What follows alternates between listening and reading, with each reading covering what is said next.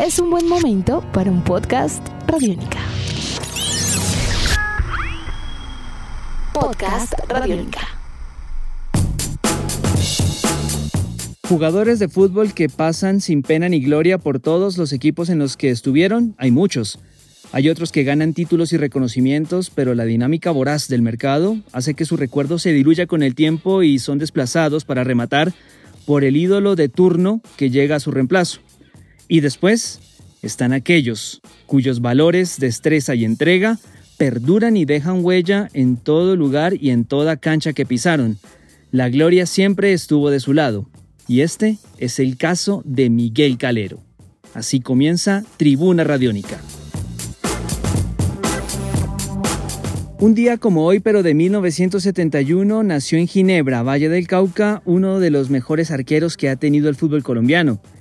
Miguel se formó en la escuela Carlos Sarmiento Lora y jugó a nivel profesional en el desaparecido Sporting de Barranquilla, Deportivo Cali, Atlético Nacional y el Pachuca de México. Uno de los apodos con el que era conocido este cancerbero vallecaucano era el de Show Calero. Lo que pocos saben es que este sobrenombre se lo ganó en Barranquilla, en sus inicios con el cuadro atigrado que rivalizaba con el Junior en aquellas tardes calurosas del departamento del Atlántico, y esto se debió a sus constantes salidas del arco, así como también el espectáculo a ratos provocador en los clásicos contra los tiburones, todo esto generó este gran remoquete. Compartió en el Sporting con jugadores como Edison Domínguez, Roberto Vizcaíno y Harold Freile, entre otros, y sus condiciones futbolísticas gustaron tanto que tras su salida al Deportivo Cali a principio de la década de los 90, le abrió camino en la arenosa a otro colega suyo de la Escuela de Arqueros Vallecaucana, nada más y nada menos que Farid Mondragón. Ya en la Sultana del Valle, sus condiciones explotaron y jugó seis años con el equipo azucarero. Hablamos del Deportivo Cali, disputando un total de 249 partidos. Fue pilar fundamental del título logrado en 1996. En esa época, Deportivo Cali llevaba 21 años sin ser campeón y junto a esta bandota, conformada por jugadores como Echaca Palacios, Guigo Mafla, Víctor Bonilla y Hamilton Ricard, Dirigidos por Fernando el Pecoso Castro, el cuadro verdiblanco volvió a gritar campeón luego de imponerse en un cuadrangular final ante América Nacional y Millonarios. Hágame el favor estos equipos que competían con Deportivo Cali por la estrella y Miguel Calero formó parte importante de ello. Quedamos 0-0. Se termina, señoras y señores. El partido se está acabando. El Segundo Azucarero es nuevo campeón. Desde el 19 de diciembre del 74 cuando conquistaron la quinta corona contra Divir Popovic. Se acabó. Final, Cali campeón. Cali campeón. Después de 21 años, 6 meses y 5 días. Cali es campeón. Era impresionante ver abajo en la, en la cancha el estadio completamente lleno y verlo en las tribunas completamente lleno. Al final del partido nos preguntábamos que de dónde había salido tanta gente. Eso a mí me, impactó mucho. O sea, fue maravilloso ver el sentimiento de la gente, ver el cariño de la gente. Eso fue, eh, eso fue muy bonito para, eh, para todos nosotros. Durante la década de los 90 eran habituales en el fútbol colombiano que se pagasen altas sumas de dinero en transferencias de jugadores de corte ofensivo, atacantes, volantes eh, creativos y hasta volantes quitadores y hábiles defensores eran los que ocupaban la mayor tasa de transferencia a nivel nacional e internacional. Sin embargo, Atlético Nacional rompió el mercado de pases luego de pagar 1.300.000 dólares por un arquero y ese arquero fue nada más y nada menos que Miguel. Nunca antes en la historia de nuestro balompié, y este es el impacto que deja un jugador de esta categoría, se había pagado tanta plata por un arquero y en una genial transacción hábil por lo demás del equipo Atlético Nacional, el cuadro verdolaga obtuvo de la mano de Miguel Calero un título local y una Copa Merconorte, esta última obtenida ante su ex equipo, el Deportivo Cali, las paradojas que deja la pelota en las diversas historias que se conocen a diario de los protagonistas.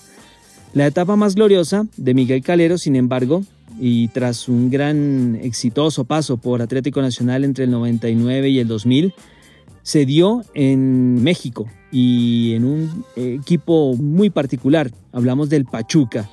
En el Pachuca mexicano, Miguel Calero ganó 10 títulos con los Tuzos, distribuidos de la siguiente manera: cuatro ligas y seis copas internacionales, convirtiéndose de paso en el máximo referente en la historia del equipo. Estuvo desde el 2000 hasta el 2011 y allá jugó numerosos torneos nacionales e internacionales, llegando a disputar inclusive en tres ocasiones el Mundial de Clubes. En total, disputó la tremenda cifra de 435 partidos. Tras eh, retirarse del Pachuca, permaneció allí, trabajando a nivel administrativo y también como preparador de arqueros. Tras su fallecimiento en el 2012, Pachuca decidió retirar el dorsal número uno en homenaje a Miguel Calero que dejó una huella imborrable por toda su habilidad deportiva, su destreza deportiva, pero también por su enorme corazón. Hablemos ahora un poco de lo que fue la actividad de Miguel Calero en la selección colombiana de fútbol. Sus números claramente no fueron comparables a los que obtuvo en Cali, Nacional y Pachuca. Esto se debía en parte a la gloriosa época de arqueros que vivía la tricolor, con nombres como René Higuita, Oscar Córdoba y Farid Mondragón. Aún así, alcanzó a disputar un total de 55 partidos en la selección Colombia y formó parte del plantel campeón de la Copa América en el 2001. También fue el arquero titular en un partido histórico para la selección. El 4 de julio de 1999, Martín Palermo falló tres penales con la selección argentina ante Colombia y Calero atajó uno de ellos. Escuchemos este pequeño fragmento. Quinto penal de la noche. Qué importante es este penal. Tercer penal para el equipo argentino. Allí va. Palermo salva Calero. Bueno, estas son cosas que no, no, no pueden manejar los jugadores adentro de la cancha. Terminó el partido. Se le acabó la esperanza argentina, de todas maneras va a venir el tiro de esquina todavía, ¿no?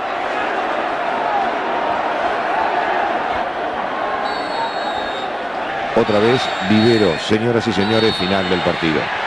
Colombia acaba de ganarle a la Argentina por 3 a 0.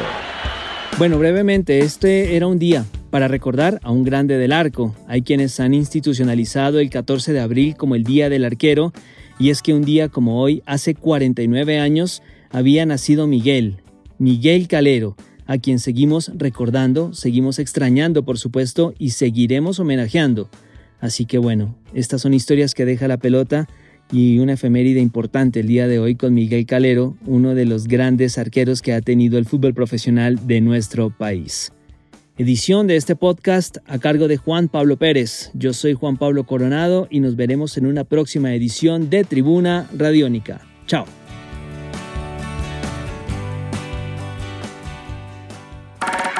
Nuestros podcasts están en radionica.rocks, en iTunes, en RTVC Play y en nuestra app Radionica para Android y iPhone.